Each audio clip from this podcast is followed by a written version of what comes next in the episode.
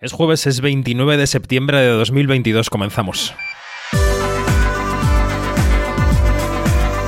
Quinótico, cine, series y cultura audiovisual con David Martos.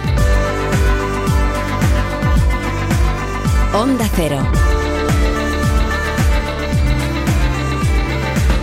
Algo pasa con San Sebastián y con el cine español. Eh, me explico. Puede que partamos desde una situación anómala y es la de que se programe demasiado cine español en la sección oficial de San Sebastián. Cannes lo hace con el cine francés y Venecia con el italiano, así que no es una situación tan anómala al fin y al cabo. Pero ¿qué ocurre con el jurado de San Sebastián? Esta semana dos películas españolas de género, Cerdita de Carlota Pereda y La Piedad de Eduardo Casanova, han ganado los premios gordos del Festival de Austin, que es un festival de género, ¿eh? pero es un festival importante. Y en San Sebastián, con una de las mejores selecciones en años, nuestro cine se ha conformado con media concha de plata, la de la fantástica Carla Quílez por La Maternal. Es verdad que este año el palmarés ha sido menos discutido que otras veces, porque Los Reyes del Mundo de Laura Mora es una ganadora correcta, pero ¿de verdad que en el año de Alcarrás y de Cinco Lobitos se han ido de vacío La Fuerza de la Maternal, El Riesgo de Suro o La Verdad de Ana Castillo y de Telmo Irureta? Pues sí, no es que las conchas de oro sean magia para la taquilla, pero algo ayudarán, digo yo. Y la ayuda de Donostierra este año no ha llegado. Soy David Martos y esto es Quinótico. Quinótico, Onda Cero. Bueno, pues en Quinótico seguimos recorriendo los festivales de otoño. Esta semana toca Zurich. Aquí estamos, en Suiza, en un festival aún bastante joven, sin tradición histórica importante, pero que ha conseguido convertirse en parada obligatoria en Europa para algunas de las películas de Hollywood que aspiran a la temporada de premios. Después contaremos algo más de este Zurich Film Festival y también hablaremos de San Sebastián, porque en el último Quinótico no teníamos aún concha de oro y ahora sí. Pero lo primero es conectar con Madrid porque allí nos espera Iñaki Mayora con las noticias. Quinótico, lo que tienes que saber. Iñaki, buenos días. Buenos días, David. ¿Qué tal? ¿Cómo estás? Pues bien, no vamos a decir que mal. Bueno. Bien. Bueno, bueno. Vamos a recuperar, si te parece, la buena costumbre de echarle un vistazo a la taquilla. En este mes que llevamos de Quinótico desde el verano, hemos hablado mucho de Don Gurry Darling y de todas sus polémicas. Pero bueno, ya está en los cines. Y a esta película, que en España se llama No te preocupes, querida, pues no le han preocupado mucho los escándalos, ¿no? Pues parece que no le han afectado mucho, eh, al menos para mal. Eh, no te preocupes, coma, querida, que es la polémica que hay aquí en España. Se ha estrenado en primera posición en la taquilla americana con 19 millones de dólares recaudados en su primer fin de semana. Y le sigue la película La Mujer Rey, que todavía no ha, quedado- no ha llegado aquí, protagonizada por Viola Davis, que bueno, pues que en su segunda semana se queda con 11 millones de dólares. En tercera posición, un estreno, por decir algo, que es este reestreno en cines de la primera parte de Avatar, que se lleva 10,5 millones de dólares más. Algo pues que ha causado alguna polémica en Estados Unidos, pues porque más de uno pensaba que iba a ver la, la segunda película, Claro. que recordemos que sale en diciembre. Y lo recordamos también aquí en España porque se va a estrenar esta semana. y cierran el top Barbarian con casi 5 millones de dólares y See How They Run, eh, mira cómo corren, con menos de 2 millones de, de- euros recaudados, que bueno, pues no son unos buenos datos de taquilla en general, la verdad. Pues no. ¿Y qué pasa en España? ¿Cómo le ha ido, por ejemplo, a Modelo 77, que era una película en la que decíamos que había depositadas como muchas esperanzas, ¿no? Por parte del sector audiovisual español, Iñaki. Pues no ha habido buenas noticias para Modelo 77, o al menos no muy buenas, eh, ya que se queda en cuarta posición en la taquilla española con casi 400.000 euros recaudados en este pasado fin de semana.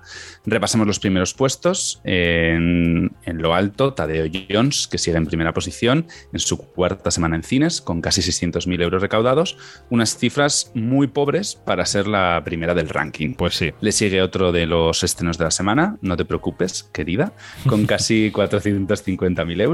Y Viaje al Paraíso, la comedia romántica de Julia Roberts y George Clooney, que baja a tercera posición con algo más de 400.000 euros.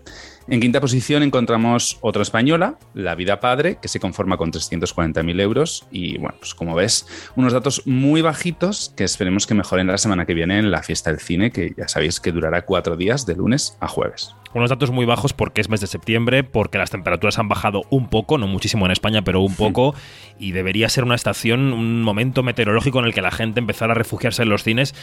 Y no está ocurriendo. Vamos a recordar lo que decías, ¿no? Que esta semana llega el reestreno de Avatar, de la primera Avatar, para calentar a las masas de cara a las secuelas.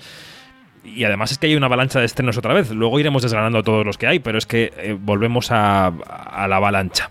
Hablando de cosas que vendrán, en 2023 veremos la adaptación que ha hecho HBO del videojuego The Last of Us, pero ya tenemos tráiler. The roses have faded, there's frost at my door. The birds in the morning don't sing anymore. The grass in the valley is starting to die, and out in the darkness the whippoorwills cry. The darkness is falling, the sky has turned gray. A hound in the distance is starting to fade. Bueno, algo que destacar de este Tyler, Mayora. A ver, ¿qué? Bueno, The Last of Us, como decías, es eh, uno de los videojuegos más queridos de PlayStation y su adaptación es una de las que se van a mirar con lupa por los fans. Ya hemos podido ver pues, un poco más a Pedro Pascal y Bella Ramsey, que son los protagonistas en los papeles de Joel y Ellie, en este mundo posapocalíptico, eh, posapocalíptico eh, como dos de los pocos supervivientes a una pandemia que infecta a los humanos y los convierte en caníbales. Menos mal, nos hemos librado de esto. Pues sí. Infectados a los que ya hemos podido ver en este, en este tráiler. Ya, ya vimos un pequeño teaser hace, hace un mes con el lanzamiento de La Casa del Dragón, pero bueno, ahora ya nos ha llegado el tráiler en sí. La serie, la serie promete mucho, está escrita y producida por Craig Massin, que ya hizo lo propio con la miniserie de HBO Chernobyl, y será también el guionista de otra adaptación de videojuegos que llegará pronto, que es Borderlands con Kate Blanchett.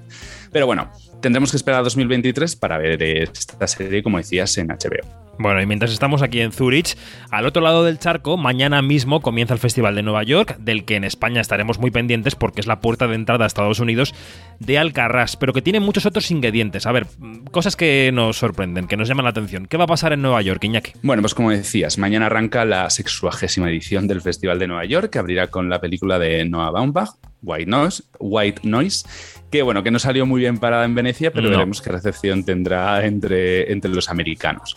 Por las salas neoyorquinas pasan hasta 32 películas en la sección principal, muchas que ya vienen de los festivales europeos. Pues, de Cannes tenemos, por ejemplo, Armageddon Time, de James Gray, Decision to Live, de Park Chan-wook, eh, premio a mejor director, y Triangle of Sadness, que se llevó la palma de oro. De Venecia también tendremos The Eternal Daughter, de Joanna Hogg, que creo que la viste. Sí. Así como No Bears, ganadora de premios, el premio especial del jurado, Sainomer, gran premio del jurado, y Tar, Copa Volpi para Blanchett, todas estas en Venecia. Y como dices, pues las españolas Pacifiction, de Albert Serra, y la ganadora del León de Oro en Berlín y seleccionada por España para los Oscar, Alcarrás, que, bueno, pues que arranca su temporada en Estados Unidos en el Festival de la Gran Manzana.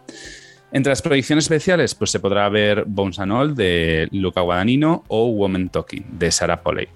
Además, dos películas van a tener por fin sus estrenos mundiales, y tengo muchas ganas de ambas, que son Caesar, que es la película de Maria Schrader sobre las investigaciones del New York Times de los delitos sexuales encubiertos en Hollywood, y Till, que es una película sobre un caso muy conocido de racismo en Estados Unidos en los años 50. La semana que viene tendremos aquí a Alejandra Musi y le pediremos a nuestra mujer en la Gran Manzana que nos cuente un poco qué ha bicheado por el Festival de Nueva York. Vamos a escuchar también a Meryl Streep que se ha deshecho en alabanzas con Robert De Niro. The second time I saw Robert De Niro, I, thought, I said to myself, that's the kind of actor I want to be. That's what I want to do. And I want to do it with the commitment and the passion and the skill and the beauty with which that he applies to it. And he's been my beacon for 50 years, I swear to God. ¿Esto dónde ha sido y por qué, Iñaki? Bueno, pues estas palabras se las dedicó Meryl Streep en la gala A Celebration of Film en Austin para recaudar fondos para el centro Harry Ramson, al que De Niro, al que homenajearon en esta misma gala, donó su archivo personal de cine en 2006 y al que ha contribuido desde entonces. Meryl Streep fue la encargada de presentar al homenajeado, con el que, bueno, pues ha coincidido en varias películas como son El Cazador en 1978, en Enamorándose en 1984 y en La habitación de Marvin en 1996. No han vuelto a trabajar juntos desde entonces, ella dice que se ven poco, hablan poco, pero que siguen manteniendo una gran amistad, lealtad y admiración. Por su parte, De Niro reconoció la gran labor del centro por preservar todos estos materiales que si no, pues poco a poco irían desapareciendo. Y reconoció la suerte de haber trabajado pues, con muchos grandes como son Scorsese, Keitel, Coppola, Al Pacino, Tarantino y, por supuesto, Meryl Streep. La Liga de las Estrellas. Y de la carrera de los Oscar, esta semana hemos sabido que Rusia no enviará ninguna película a la ceremonia del año 23. Pues sí, parece que, para sorpresa yo creo que de nadie, Rusia no participará en la próxima edición de los premios Oscar. Parece que la Academia de Cine rusa ha tomado esta decisión sin tener en cuenta el Comité Ruso para los Oscar, algo que se ha descrito como injusto e ilegal y que, bueno, pues que ha propiciado la renuncia del presidente del comité y de muchos de los miembros del mismo. Sin embargo, hay otros que sí que han aplaudido esta decisión debido a las tensiones entre Rusia y Estados Unidos e incluso se ha llegado a comparar con que haber participado supondría pues lo mismo que haber enviado una película a la Alemania nazi de Hitler durante la Segunda Guerra Mundial pues para ganar un premio del Tercer Reich. En fin, la guerra y la política y el cine que se confunden. Pues Iñaki, gracias. Hoy te voy a pedir que te quedes por aquí el resto del programa. Enseguida incorporamos a Yanina. honor. Pero, hombre, por supuesto, pero antes empezamos con los estrenos de la semana y con una película que pasó por la sección oficial del Festival de Venecia con muchísimo éxito de crítica y que ha ganado el premio del público en San Sebastián, así que parece que al público también le gusta. Yo creo que tú tienes ganas de esta, ¿no, Iñaki? Que te apetece. Muchísimas. De hecho, bueno, la semana que viene voy a Navarra y ya tengo reservado para ir con la familia a verla. Hombre, es que es muy de familia. Es Argentina 1985, como dicen ellos, la película de Santiago Mitre que narra los juicios contra la dictadura que están a punto de cumplir 40 años. Con Mitre y con dos de los protagonistas que son Ricardo Darín, que está inmenso, y Alejandra Flechner, ambos interpretan pues al fiscal Julio Estasera y a su mujer, eh, tuvimos la oportunidad de charlar en el estudio de Fred Film Radio en Venecia. Así que escuchamos cómo suena la película y después la conversación con el equipo de Argentina 1985. Quinótico, lo que se estrena. Vas a ser el fiscal del juicio más importante de la historia argentina. Estando yo en mi casa fui secuestrada. Me tuvieron encerrada meses. La responsabilidad jerárquica es de las juntas. ¿Cómo demostramos que ellos sabían?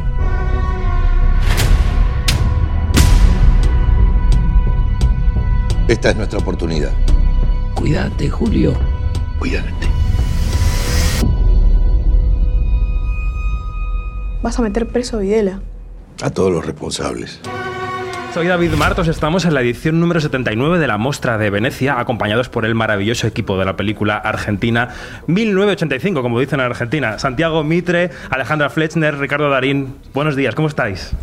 Muy bien, muy bien. Es un día muy especial que veníamos esperando hace mucho tiempo eh, poder eh, presentar la película eh, y nos alegra muchísimo poder estar presentándola aquí en el Festival de Venecia, que creo que es una de las vidrieras de las mejores que puede tener una película para, para iniciar su, recorrido. Así que estamos emocionados y contentos. Os han aplaudido rabiosamente, no solo en el pase de prensa, sino en la rueda de prensa, Ricardo. Ha sido así.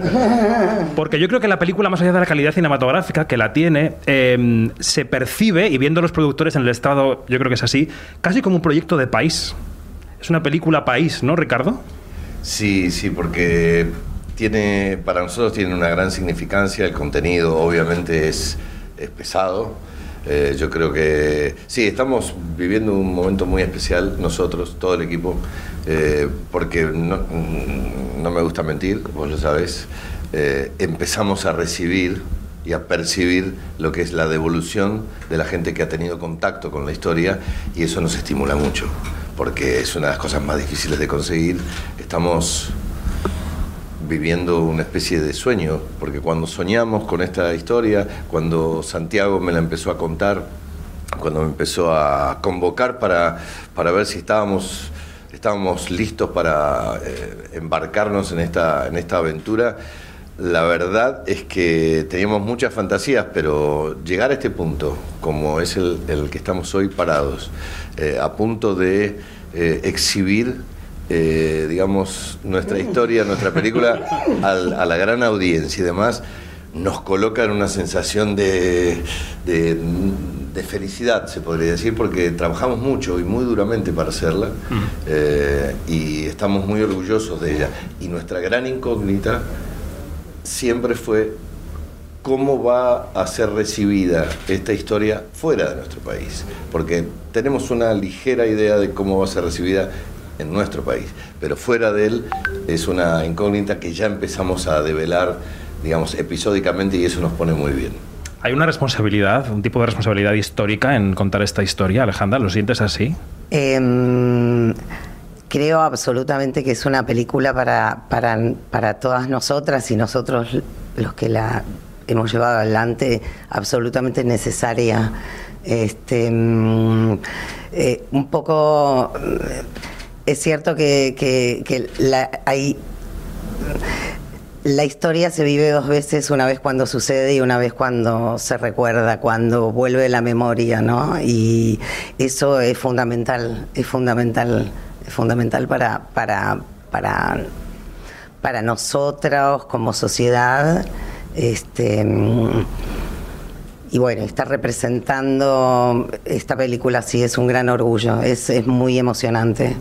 Es, es para, para los argentinos que, que exista este hecho, eh, el juicio del 85, digamos, es un, uno de los pocos orgullos que tenemos por fuera de, de- de lo futbolístico. Así que. Bueno, como español te debo decir que he sentido mucha envidia viendo la película, porque Claro. es una dictadura sin acabar en nuestro. Ustedes tienen, claro, bueno, sí, sí. Es que esto- estas historias eh, lamentable y tristemente se basan en el dolor acumulado por nuestras sociedades.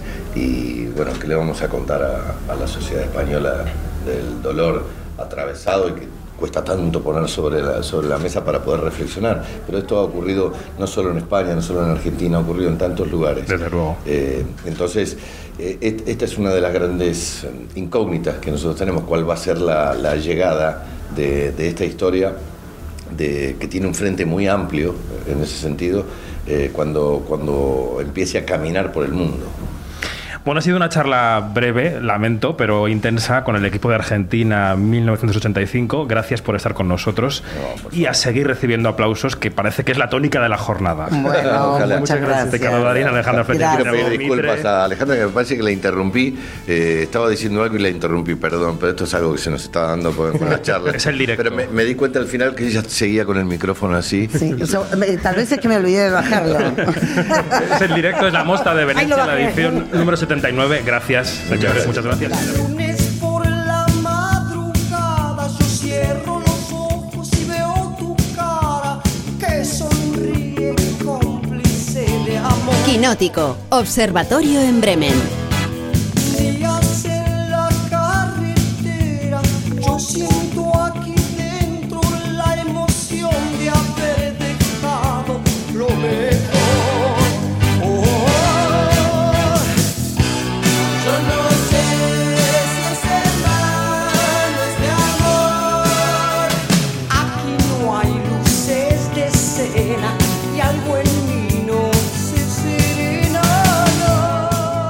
Bueno, pues Iñaki, sigues por ahí, ¿verdad?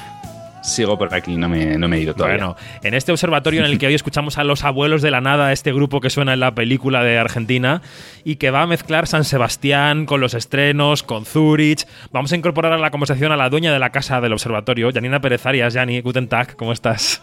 Hola, muy, muy. Oye, los abuelos y las abuelas, por favor. Sin alusiones personales, ¿no? Yo creo que en ese grupo no había mujeres, pero bueno, digamos abuelos y abuelas. Vale, me parece bien. Vamos a empezar por Donosti, porque en Donosti el pasado sábado coronamos a los reyes del mundo. Un día todos los hombres se quedaron dormidos. Y los cercos de la tierra ardieron. En el mundo perfecto mío, el que no quiera, no existe.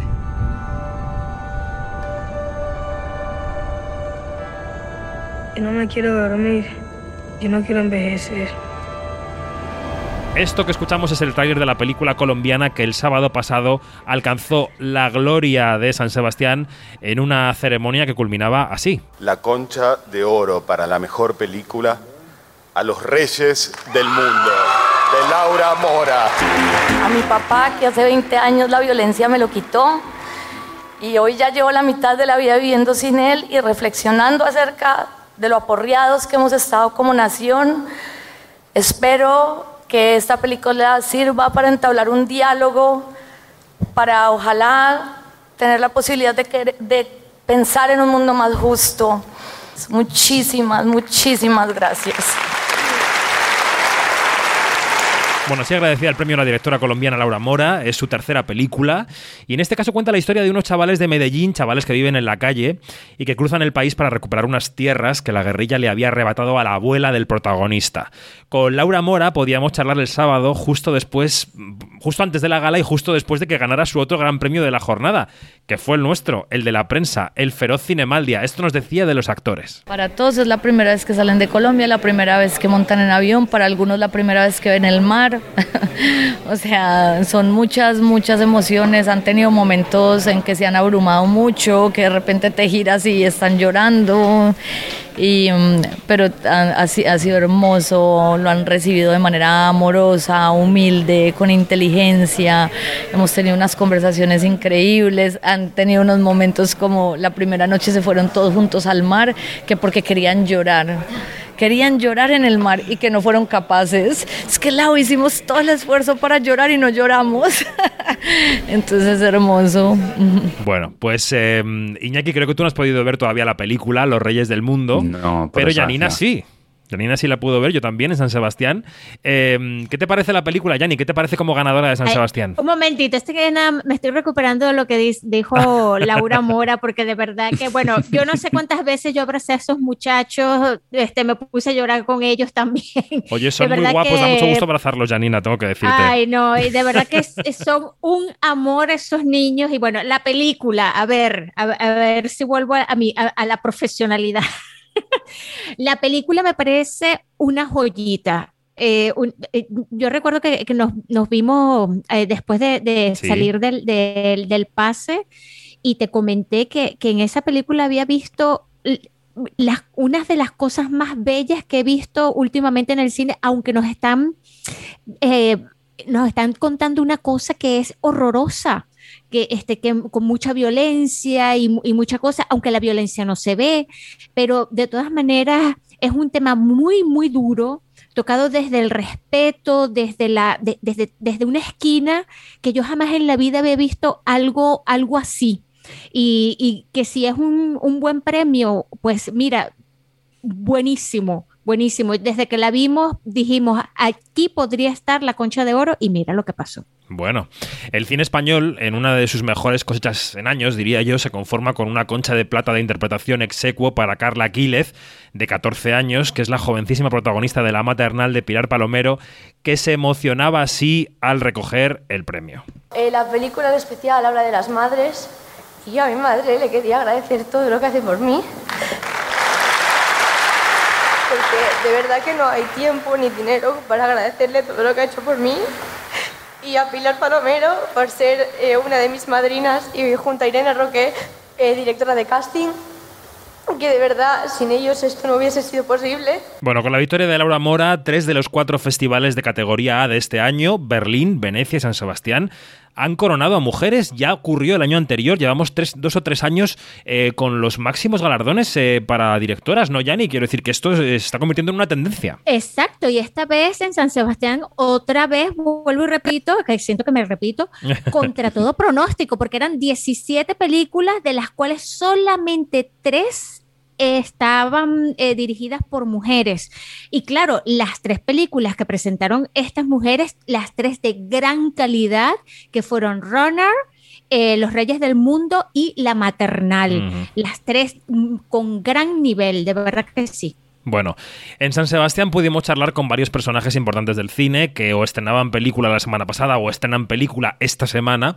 Vamos a empezar con una cinta que ya está en los cines desde el viernes pasado, es Crímenes del Futuro de David Cronenberg. Aquí hablamos de ella en el último quinótico, pero no pudimos escuchar la mesa redonda que mantuvimos con él y en la que hablamos de sus obsesiones y de cómo ve la industria.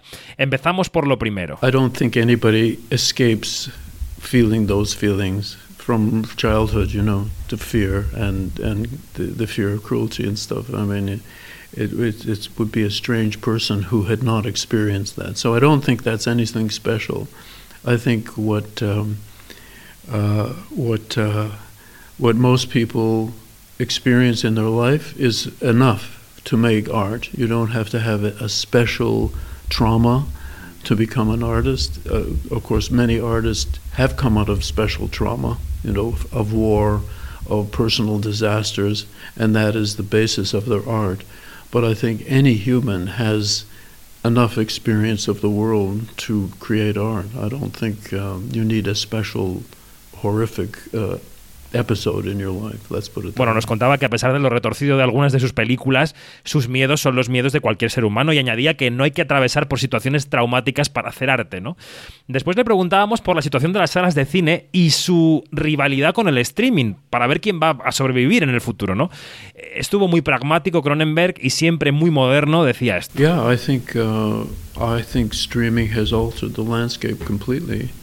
And then the combination of that with COVID uh, has meant that the destruction of, of the sort of old theatrical structures.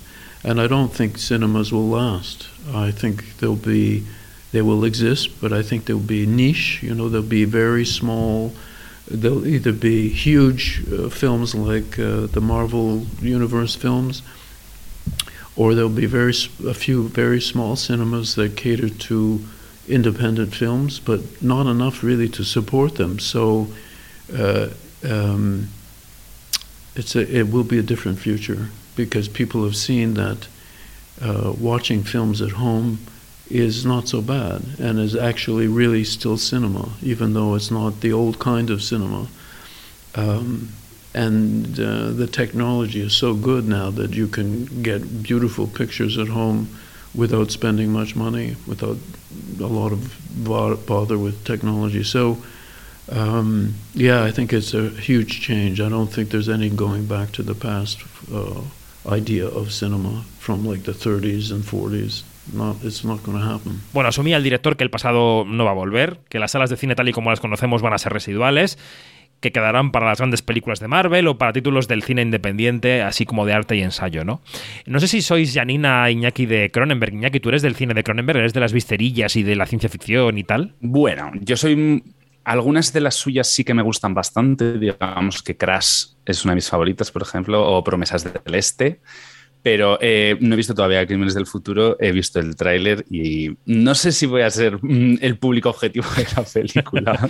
Bueno, es menos gore de lo que parece, ¿no, Yani? Yo creo la película. Sí, sí, sí. Por supuesto que sí. sí. Es menos gordo de lo que parece y sin embargo a ti se te queda grabada o se nos queda grabada en la, Ajá, peli- en la ajá. película en la mente como, como más gore de lo que parece. Es- me, me he metido en un trabalenguas, pero es así. No, pero se en entiende. cuanto, eh, sí. Se entiende, se en, cuanto, entiende. en cuanto al universo Cronenberg, eh, lo que pasa es que este, este hombre es tan único a la hora de hacer cine que aunque no seas su público objetivo, terminas siéndolo de una u otra forma, porque además su cine es tan, eh, es, es tan de mosaico, ¿no? Tan, tan que no es que no es que no siempre te cuenta la misma cosa, Mm. aunque sí que hay como algo de fondo que se repite, que son, por supuesto, las obsesiones que tiene como creador, ¿no? Mm. Hay que recordar que Cronenberg recogió un premio Donostia en San Sebastián y con quien también pudimos charlar en el festival fue con la otra premio Donostia, que fue Juliette Binoche, que hizo un discurso muy feminista en el Cursal y que aprovechó para promocionar la película que protagoniza y que estrena esta semana, lo nuevo de Claire Denis, que se llama Fuego. Tu m'aimes Oui, je t'aime. Et toi Tu m'aimes? Qu'est-ce que tu vas faire? Des trucs. J'y vais.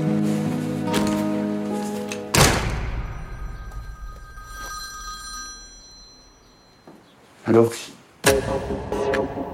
Es un triángulo de amor y celos protagonizado por ella y por Vincent Landon, un poco novelesco, diría yo.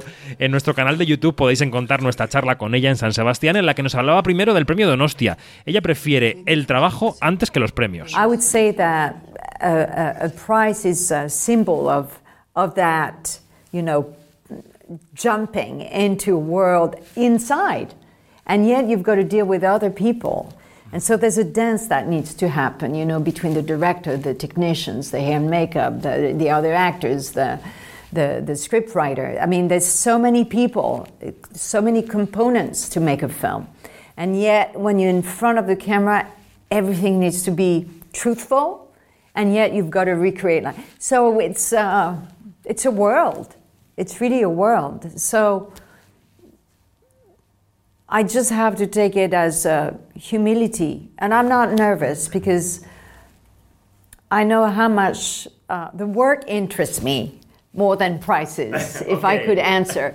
But I feel honored and I'm, I'm glad to be here and, and receive it. And, and it's a thank you, but it's, uh, it's um, being, because I chose to be an actress and exposing myself, I have to do the consequences of my, cho- of my, of my choice to start with. talking to press. Like talking to press. Y que toda la parte pública de la profesión nos decía, pues es parte del juego que acepta al ser actriz, ¿no? Como por ejemplo hablar con la prensa, como decía al final del corte. Y luego le preguntábamos por su relación con los directores. let me free. when they let me free. but at the same time, when you have somebody who's very precise, like Haneke, for example, uh, it's very interesting because he can, well, especially on Unknown Code, the first film I did with him, I, I could really feel he could understand everything that was going on in me.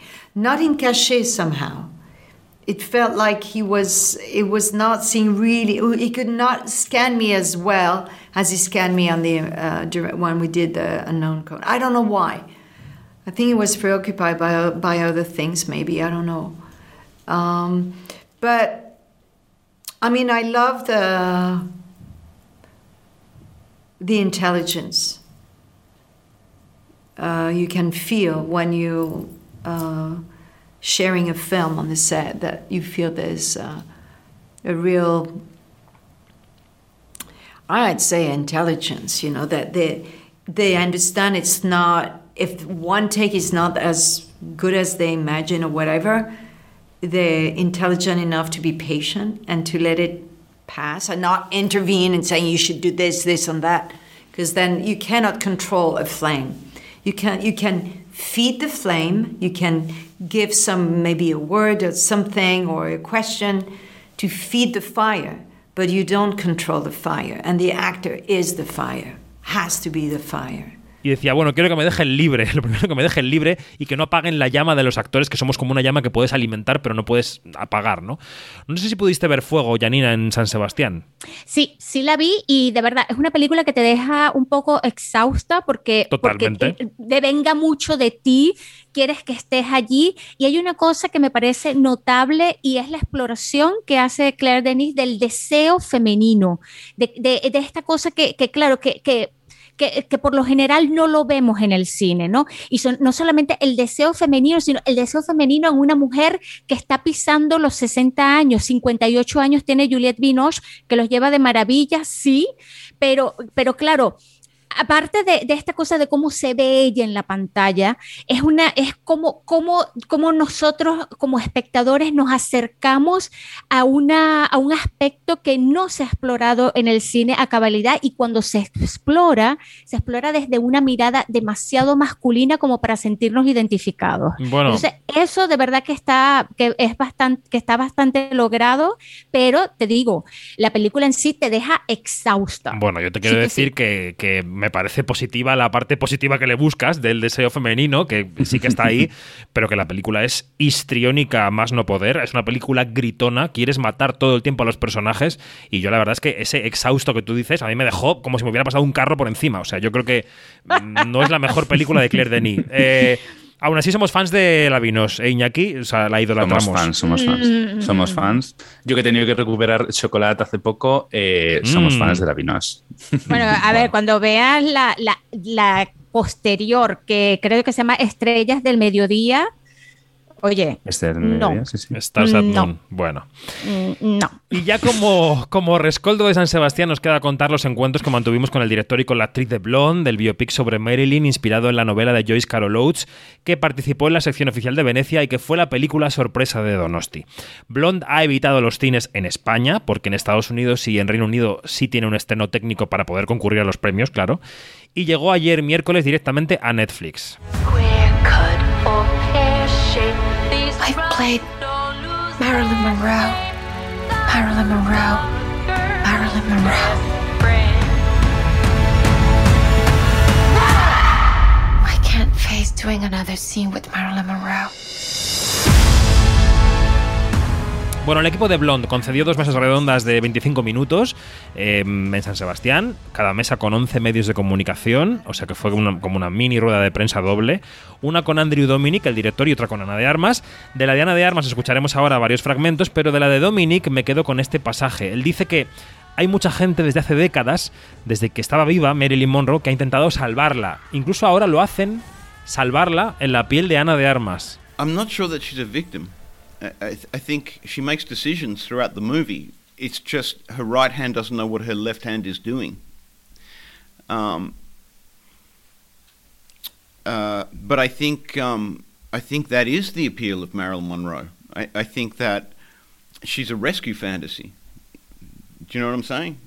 Um, and I think almost everything that's done on Marilyn Monroe adopts the attitude that the author has a kind of special understanding of who she was, you know, um, and perhaps if they'd been there, tragedy could have been avoided. And I think that Blonde, the movie, is no different, you know, from that. And I think you even see it in the reviews, you know, like where they, they love Anna and they hate the movie, you know what I mean? It's like they want to rescue her from me, you know. Um, I, I think that's what she has come to mean. You know, I think that is her meaning in a way, and I, I don't think it's um a um a- positive fantasy. You know what I mean? I think it's a very very destructive fantasy. Um, uh, but in many ways, that's the subject of the movie. The movie's a cautionary tale. It's not like this is how you should live your life. You know. Did you expect those reactions, loving Anna and hating your film? Uh, what do you think this happened? I, I expected them from America. you know what I mean? Because America, they, they have their they have their their um, illusions. Do, do you know what I mean? And they don't like it when you monkey with them. You know. Um, I, d- I expected bad American reactions. Yeah. Mira que hay que ser inteligente para dar la respuesta que nos daba Andrew Dominic, ¿eh? porque él decía que él reconocía que sabe que hay gente que odia su película, Blonde, pero a la que le encanta de Armas en la película. Entonces, bueno, pues esa disociación hay que ser inteligente para hacerla con una sonrisa como él hacía, ¿no? En la mesa redonda. Vamos a escucharla a ella. Primero le preguntábamos a Ana por la evolución de sus últimos cinco o seis años, por cómo se ha convertido en una estrella de Hollywood, ¿no? ¿Qué era en Hollywood como ella esperaba y qué no era como ella esperaba? Am, la verdad es que yo no sabía mucho qué esperar, no, no tenía ninguna imagen o expectativas de, de lo que es Hollywood. No creo que me tardé mucho tiempo en darme cuenta de, de, de, de que es más, es más difícil de navegar de lo que, de lo que cuentan o de lo que parece.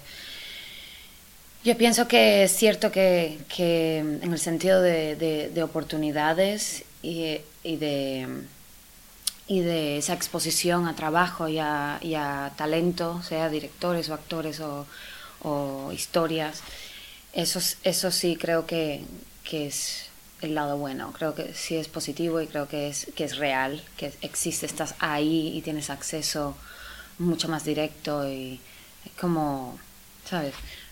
Sin tantos intermediarios en, ese sentido y todo lo demás.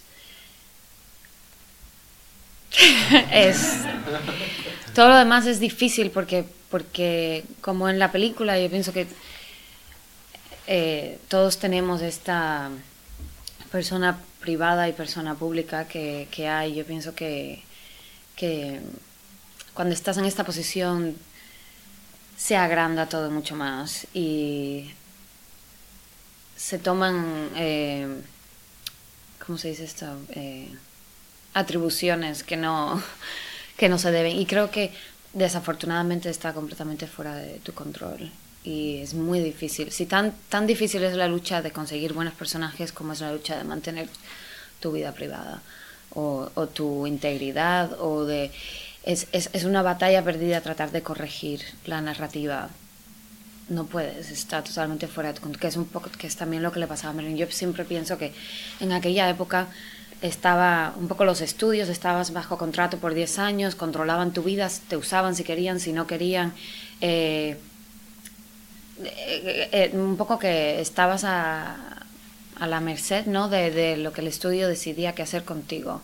Ahora yo creo que no es tanto los estudios, pienso que es más eh, las redes sociales y los medios los que un poco lo mismo te, te ponen por las nubes, que te destruyen en, en dos minutos. No hay, es, es un, poco, un, un poco una locura. Pero, o sea, contesté tu pregunta, porque ahora ya me metía... me voy a ir, sí. Es interesante, ¿no? Cuando dice Ana lo de que, mm, que ya tu vida no puedes manejarla, que ya son los medios y las redes sociales los que dictan, ¿no? Cómo es tu vida en Hollywood y antes eran los, los estudios. También quisimos abordar con ella una de las grandes polémicas a las que se ha enfrentado la película, su acento, esas críticas afiladísimas por, por el hecho de que el gran papel del mito americano recayese en una actriz que es cubano-española, ¿no? Mm, Cubana y española por, por residencia. Ana respondía a esto. Bueno, yo pienso que, que esa polémica refleja muchas cosas. Eh, fue muy... eh, eh, bueno, ¿por dónde empezar? Eh, fue una polémica que yo creo que, que a mí eh, al principio te crea muchas emociones, ¿no? Porque es un- era un poco decepcionante que todas estas críticas y comentarios venían de personas que no habían visto la película, para empezar. Eh, y era, era, era como... Y además gente que no solamente no había visto Blonde, no habían visto películas de Marilyn. Entonces era como un poco completamente descartar el trabajo, no solamente mío, pues criticándome a mí, critican a, a profesionales como mi coach de acento y a Andrew. Eh, que es como completamente una locura de, de trabajo que se hizo por tanto tiempo. Entonces, yo creo que la idea es, evidentemente, la familiaridad que tenemos con la voz de Marilyn es la voz que, que ella tenía en pantalla. La voz de Marilyn en la vida, en su vida real no era así. Eh, pero esto te lo dice una persona, no soy especialista en Marilyn Monroe ni me considero la persona que más sabe, pero estudié mucho por respeto al trabajo que estábamos haciendo. Y, y te puedo decir con exactitud que la voz de Marilyn cambió muchísimas veces, de una película a otra, tenía distintos coaches y, y en su vida real también. Tenía ella un, coach personal en su vida real para quitarse el tartamudeo, para sonar mucho más elocuente, más de mejores estudios, para, ¿sabes? Pero esa voz, no, la gente no, no sabe cómo es y también cambió por el- el- el- los años, a través de las décadas también, los actores en la época de Brando y todo esto fue un cambio totalmente en la actuación donde la- era todo mucho más realista y mucho más tal, sin tanta entonación y tantas cosas. Pero estos eh, comentarios vienen de, gente que busca también la polémica y, estas cosas. Y, yo pienso con el tema de- de ser latina, o sea, en mi opinión, eh, quien quería oír el acento lo oía y quien no quería oír el acento no lo oía. Y esto es algo que no, eh, que no, puedes, que no puedes hacer nada con esto. Y, y muchas veces también oí cosas como, ¿cómo puedes haber hecho este personaje si eres latina y entonces ahora estás haciendo de un ícono de, de América? Y, como, y es como, a veces estas cosas de, de, de la inclusión y de las oportunidades y de, y de dar espacio a las minorías y de representación y todo esto, todo eso eh, es muy importante y estoy a favor de eso. Soy el ejemplo de, me, considero creo que ejemplo de, de la lucha de conseguir que la representación sea mucho más abierta y menos encasillada en los personajes que los latinos pueden interpretar, pero también se deja a un lado y creo que se olvida los retos personales y los sueños de la- de- del, del actor que está interpretando ese personaje. Porque cuando eh, em, representar una comunidad y hablar en nombre de una comunidad o, o- o lo que sea es importante, pero también es importante la individualidad y lo que cada proyecto significa, que el valor que tiene para ti como artista. Y esa oportunidad, dijera lo que dijeran, no, la- no, no me iba para nadie de, de, de hacer eso, porque esa era un reto personal y un sueño y un, y un crecimiento que me lo debo a mí.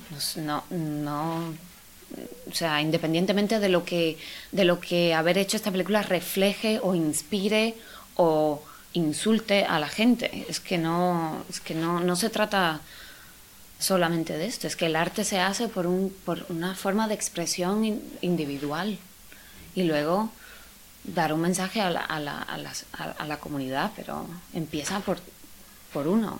Es verdad, ¿no? Que se lo ha estudiado mucho Janina, que, que ella se ha empollado el acento de Marilyn y lo hace perfecto en la película, ¿no? Todo perfecto, la gestualidad, la, este, los silencios, esto, la, el, eh, eh, a ver, la, la respiración, o sea, todo, todo, la borda, vamos a decirlo, Bueno.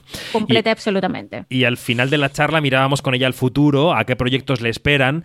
Lo que nos decía era que mantiene la esperanza de que Blonde le abra la puerta a papeles dramáticos y maduros y dejar atrás, al menos de momento, esas películas que le han llevado a donde está, que son películas como la de James Bond. Esto es muy difícil porque, claro, ahora, una vez más, es un poco...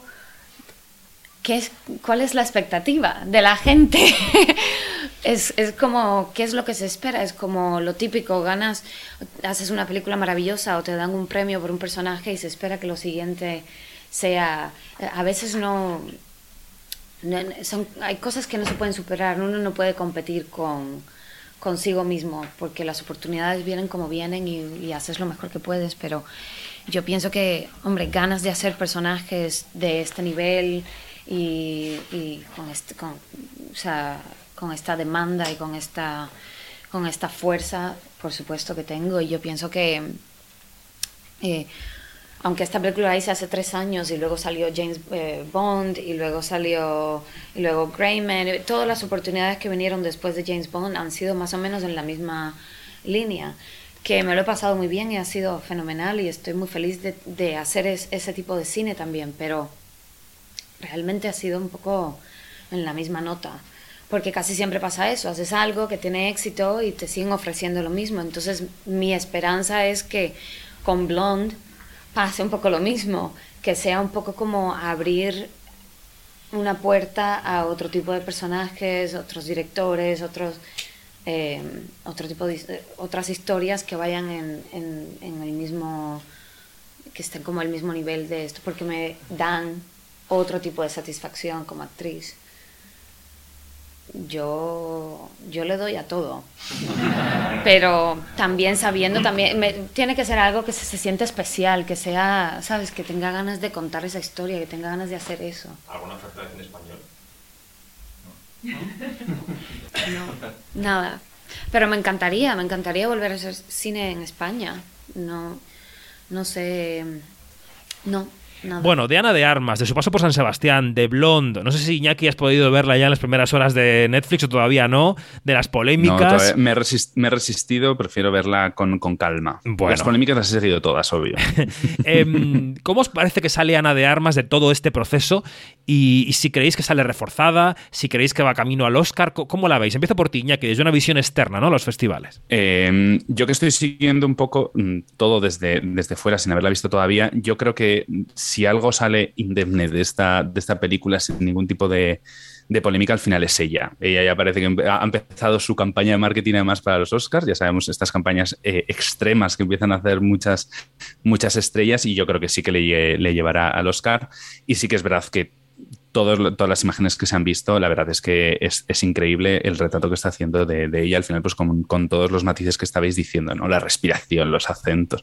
Es que ella se parece muchísimo a Meryl. O sea que yo, yo creo que se lo ha tomado muy, muy en serio este papel y va a ser el que marque un antes y un después, yo creo, en, en toda su carrera. Yanni. Mira, y si no le dan ningún Oscar y si no llega a la recta final, ¿qué más da? Porque como decimos en mi pueblo, lo bailado, bailado está.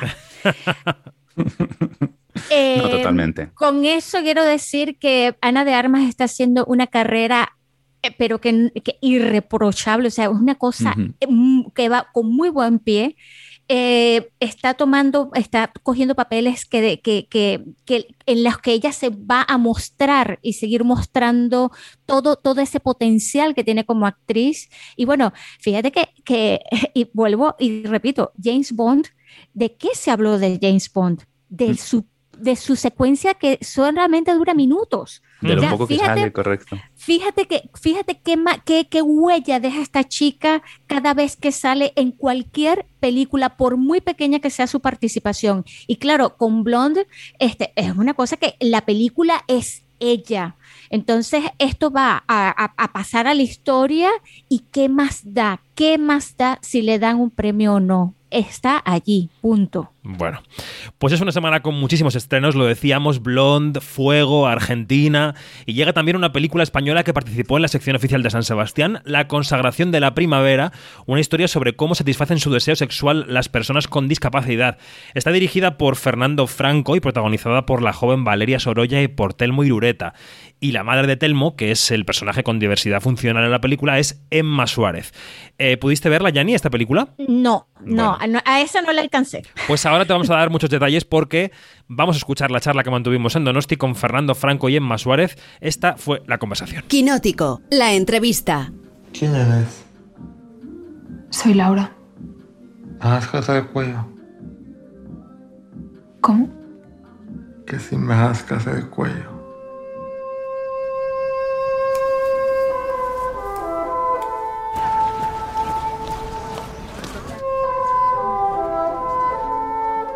Son todas muy guapas.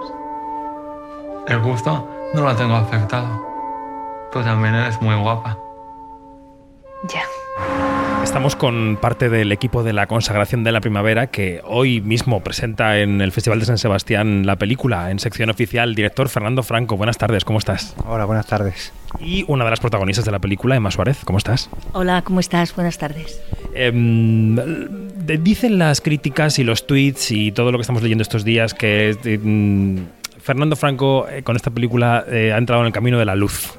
Que tus películas eran un poco ¿no? del lado oscuro de la vida y que en esta película se te ve luminoso, se te ve positivo, que hay un rayo de luz en tu cine. ¿Tú esto cómo lo ves? Eh, bueno, sí, eh, me lo están diciendo bastante. Eh, no me parece mal, me parece bien. De hecho, o sea, yo nunca he querido transitar por la oscuridad. Lo que pasa que, bueno, me interesan temas de los que no se suele hablar mucho y en ocasiones son temas duros. En este caso, yo creo que estamos tratando un tema del que no se suele hablar mucho, pero que no es necesariamente duro. Está hablando de la sexualidad de personas que tienen una diversidad funcional y en ese sentido, pues bueno, es tan oscuro como la puede ser la sexualidad de cualquier otra persona. Entonces, de alguna manera, lo que he pretendido es contrarrestar, digamos, quizás con más dosis de luz que en otras ocasiones, ese prejuicio, esa priori que a veces tiene este tema por parte de la gente que se acerca sin conocerlo quizás tanto. Emma, en los ingredientes que uno recibe cuando le presentan un proyecto, en este caso, ¿qué fue lo que pesó más? En esa olla de razones para decir que sí a un papel, ¿por qué fue un sí a la consagración de la primavera? Bueno, es que no encuentro ninguna razón para decir no. O sea, todo eran razones eh, de agradecimiento. Trabajar con Fernando Franco, el guion, la historia que contaba, eh, trabajar con Telmo Irureta, tener la oportunidad de trabajar con, con Telmo. Eh, el trabajo con Valeria también ha sido muy interesante.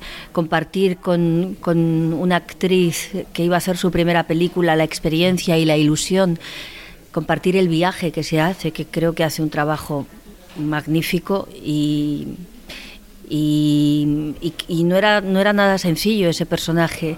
Y estar a su lado y sentir su, su inseguridad, sus miedos, su, me, me provocaba mucha ternura. ¿Ha habido una relación de consejo, de guía o de acompañamiento? De consejo no, porque para eso ya estaba Fernando, que era el director. Yo lo único que podía era acompañarla, estar con ella y aprender también, porque al final aprendemos de las personas con las que trabajamos, da igual la experiencia que tengas. Yo creo que la luminosidad de la que hablábamos antes se refleja en que no hay ningún tremendismo en el asunto que abordáis, ¿no? Que se dice, bueno, las personas con discapacidad tienen deseo sexual, como tenemos los que no tenemos ninguna discapacidad aparente, eh, y, y esto hay que tomarlo con normalidad. Y es una película que decía Telmo hace un momento que la entrevistábamos que, que espera que ayude a otras personas. ¿Tú crees que eso, que esa película puede ser terapéutica para, para, para la gente que la ve? Ojalá sí, o sea, sería muy pretencioso por mi parte decir que, que, lo es, porque aparte justo estamos recién enseñándola, pero ojalá sí, o sea, yo creo en el cine como una herramienta también, ¿no? Como una herramienta que, que, que puede ayudar a la gente a conectar con realidades que no conoce o a enfrentar cosas que de repente ve la pantalla y, le enseñan algo, y entonces en ese sentido, ojalá, la verdad. El rodaje con Telmo, eh, me, me, pregunto si ha sido un rodaje comparable a cualquier otro por sus características físicas o ha tenido un tratamiento especial, un, ha sido un rodaje especial en ese sentido. Mm, la verdad es que completamente normal, o sea, de hecho... Eh, a veces puede pasar que, que, gente, somos un equipo grande, o sea, somos una película independiente, pero hay un equipo grande de personas, ¿no? Y hay gente que de primeras puede tener un cierto recelo porque, ah, es que yo no me relaciono con una persona en, la situación en la que está Telmo y tal, y, no, eh, pero es que el propio Telmo en un minuto desarticula todo eso, o sea, porque su propia forma de ser, es, él es muy consciente, yo creo, de esto también, y pero con mucha naturalidad lo neutraliza, ¿no? Y, y, de repente se crea un ambiente que es mmm, todo lo contrario. Y yo creo que eso es una cosa que, bueno, no sé si la película lo transpira o no, pero desde luego en el proceso supone un aprendizaje para toda la gente que estamos ahí metidos haciendo la película. Te ayuda a relativizar muchas cosas. Me contaba Telmo que te pusiste en contacto con él para relacionarte, para, para tener una cercanía previa al rodaje. ¿Cómo ha sido tu acercamiento? Pues tenía mucha necesidad de conocer a Telmo, de acercarme a él, de tocarle, de sentirle, de mirarle a los ojos. Entonces, en, la, una entrevista que tuvimos Fernando y yo, él me pasó el teléfono de Telmo y, cuando llegué a mi casa ya sentía el impulso irrefrenable de escribirle un mensaje y al a los 10 minutos me escribió, hola maja. y entonces se creó instintivamente, al instante, un, un, vínculo. Y bueno, pasaron los días hasta que nos encontramos y empezaron los ensayos, pero cuando empezaron los ensayos ya se había creado una relación entre los dos a base de mensajes. O sea que nos escribíamos los domingos y yo le decía, Telmo, me pasa una cosa muy extraña contigo, que todavía no nos conocemos y es como si te conociera de toda la vida. Lo ha hecho muy fácil, Telmo. Aparte que es alguien con muchísimo sentido del humor y, nos ha hecho reír mucho. Él creaba también un clima y mm, provocaba una energía en el rodaje muy fácil, muy distendida, muy agradable.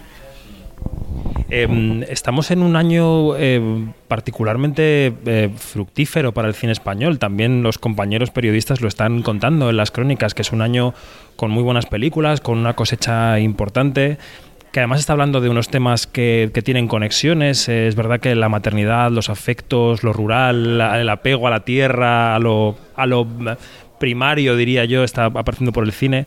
No sé si, es una pregunta para los dos, si estáis percibiendo que en el cine español ahora están fructificando cosas que se llevaban tiempo sembrando, que, estás, que están saliendo cosechas eh, fructíferas después de un tiempo de, de remar todos a una. ¿no? no sé qué sensación tenéis.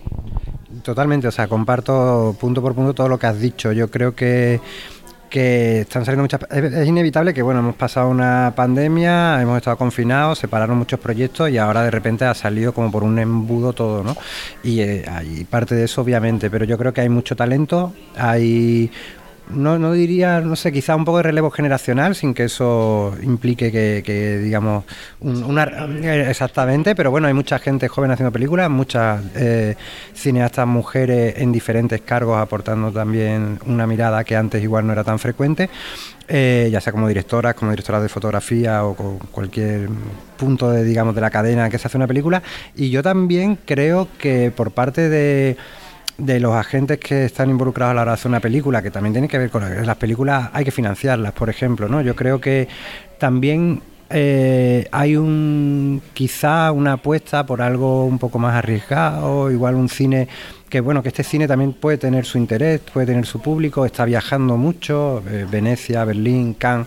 Entonces, bueno, esos proyectos salen de, de, comités de ayuda, de comités de antenas que los han apoyado, etcétera, de productores que los han defendido a, a capa y espada para que salgan. Esta película no es una película fácil de financiar y tuvimos muchos noes en el camino y sin embargo lo, los productores, tanto la zona como Kowalski, han estado remando y remando y remando para sacar la película adelante y yo creo que, que eso también forma parte de todo esto, o sea, desde los que estamos dirigiendo a, a, a, todo el mundo y yo creo que, y el público obviamente que está interesado y está yendo a las salas a ver las películas. Tú Emma, que llevas mucho tiempo pisando rodajes, ¿notas, ¿notas que hay un cambio? Sí, sí, yo también lo percibo eso. Creo que hay una eh, que, hay, que hay mucho interés mm, ahora eh, de bueno de hacer películas, se hacen historias muy interesantes. Hay como bueno ya lo estamos viendo en el festival la cantidad de películas para ver que hay, ¿no? De nuevos directores, gente que ya lleva tiempo y es verdad lo que dice Fernando, también de productores, ¿no? Que financien proyectos arriesgados y proyectos innovadores. Creo que mm, que en contraste a esto, la desgracia es que se siguen cerrando las salas, se siguen cerrando los cines. A eso ha contribuido que la gente ahora tiene la oportunidad de ver las películas en su casa, eh, a través de internet, ¿no? que hay muchísimas plataformas, pero no mm, sería una pena perder el ritual de ir a una sala y ver películas. Por eso me gusta mucho San Sebastián, que es un lugar don- que favorece ¿no? la proyección de las películas y que se, se- se llenan los cines todos los años. Hay un público cineasta. Sí. Lo que ocurre es que tiene mala solución esto, porque, o por lo menos difícil. Eh, entrevistábamos aquí a François Ozon hace unos días, que venía con su última película, y él decía nombres, decía cineastas como Scorsese, Jane Campion o eh, Sorrentino han hecho un pacto con el diablo a la hora de dejarse financiar por una plataforma. Lo que pasa es que, bueno, también están dando tra- trabajo a mucha gente, ¿no? Hay muchos técnicos y actores que trabajan también porque existen las plataformas. O sea que estamos en una contradicción en este mercado. Sí, sí, a mí no me parece mar- mal que haya plataformas y que financien películas y que financien proyectos y que podamos también ver las películas en las plataformas. Pero hay mucha gente que le gusta el cine y que le gusta ir a las salas. Entonces hay que apoyar las salas también. Que podamos ver las. Es que no es lo mismo ver una película proyectada en la televisión de tu casa que, te cuenten una historia en el cine. Yo es que tengo sentimientos muy encontrados con todo esto de lo que estamos hablando. Eh, a mí lo que más me preocupa de todo, bueno, me preocupa por supuesto muchísimo lo que está diciendo Emma, ¿no? De, de perder el- la sala y el ritual y todo eso. Y también me preocupa la homogenización de los proyectos. Exactamente. O sea, yo eh, de hecho, mm, y me, mm, estoy consiguiendo mantener un poco al margen de todo esto, pudiendo hacer lo que quiero y tengo la suerte de tener unos productores que me dan libertad creativa total. Entonces yo ahí es donde me siento cómodo y luego sabemos casos de gente cercana eh, que tenían proyectos con plataformas, que se han cancelado, que no sé cuánto, al final eso de alguna manera también tiene que ver con esto que hablamos de la homogenización, hay cuestiones ideológicas, políticas, etcétera, por detrás, que yo creo que hay que tener presente. Hay mucho trabajo, eso es verdad, y está genial.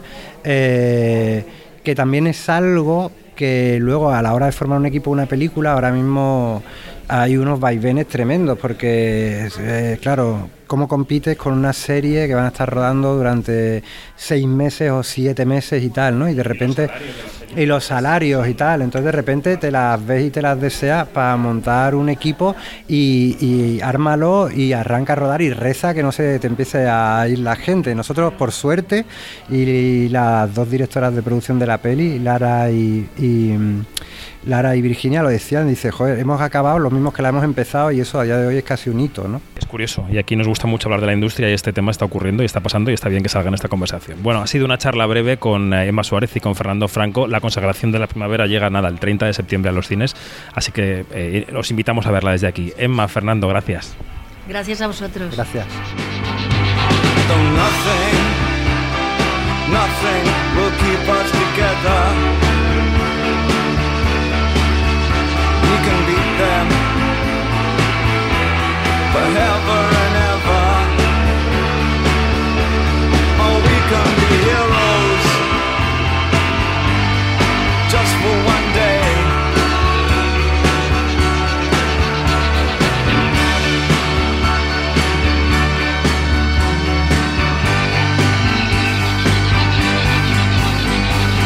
Con David Bowie repasamos algún estreno más de la semana porque ya hemos vuelto a la locura de la cartelera, lo estamos repitiendo. Llega, por ejemplo, Moon Age Daydream, que es el documental sobre Bowie que ha dirigido Brett Morgan con el beneplácito de los herederos del artista. Llega también el reestreno de Avatar, lo hemos comentado, para calentar la llegada en Navidad de las secuelas. O llega la película española Objetos.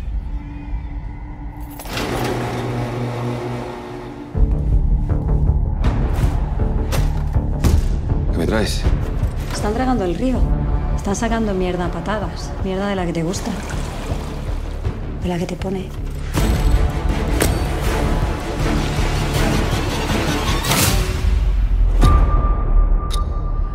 ¿Qué es Objetos, Iñaki? Bueno, pues Objetos es un thriller protagonizado por Álvaro Morte, eh, por China Suárez y Verónica Echegui. Está ambientado en una especie de almacén de objetos perdidos en el que trabaja Morte. Un día llega allí una extraña maleta que va a desatar una investigación policial para averiguar su procedencia. Objetos está dirigida por Jorge Dorado. Otro documental que se presentó en el pasado Atlántida Mallorca Film Fest es El falsificador de Quique Maillo, inspirado en un caso real. Escucharemos la entrevista con Quique en el próximo Quinótico. Y llegan dos series potentes, una internacional y otra nacional porque llega a Movistar Plus la serie Apagón. ¿Has visto las noticias? Sí. Pues va en serio, muy en serio. Escúchame. Para en una gasolinera lo primero, llena el depósito y todos los bidones que puedas. Compra toda la comida no perecedera que quepa en el maletero.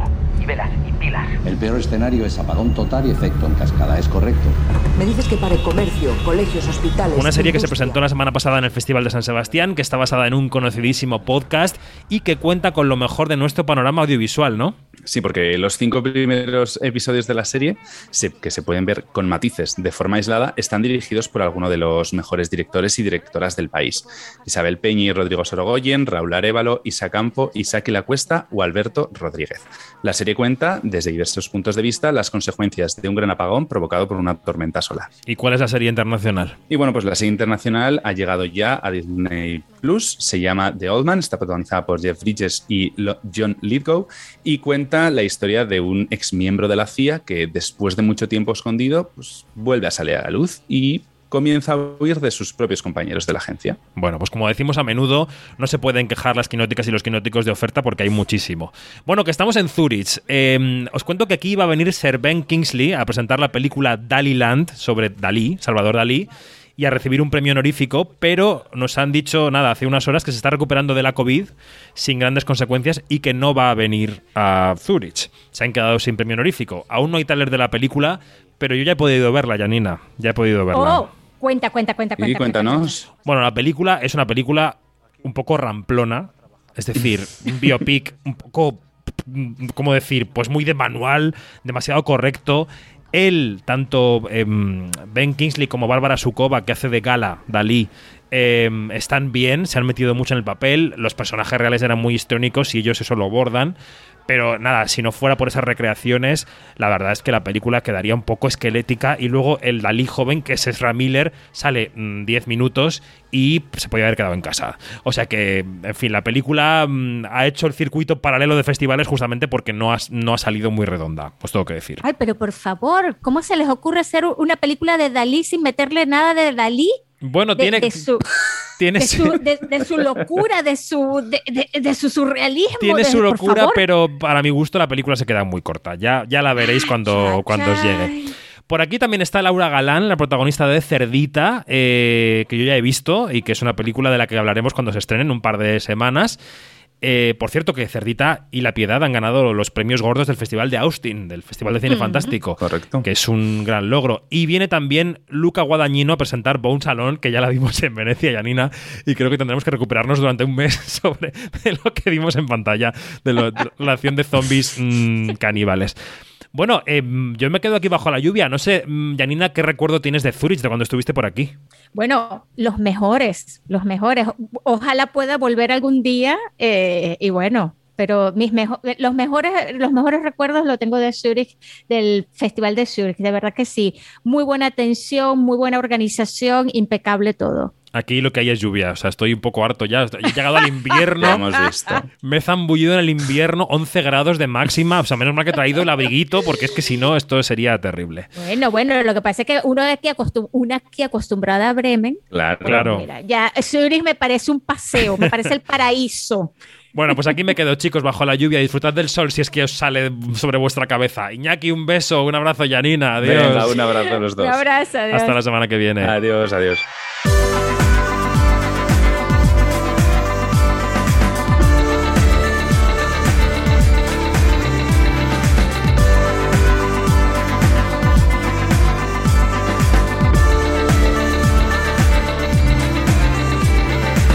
Nos vamos, más información en nuestra página web, quinótico.es y en nuestro canal de YouTube, donde se pueden disfrutar algunas de nuestras entrevistas en vídeo. Recordad, Quinótico, primera con K y segunda con C. Muy buen jueves, adiós.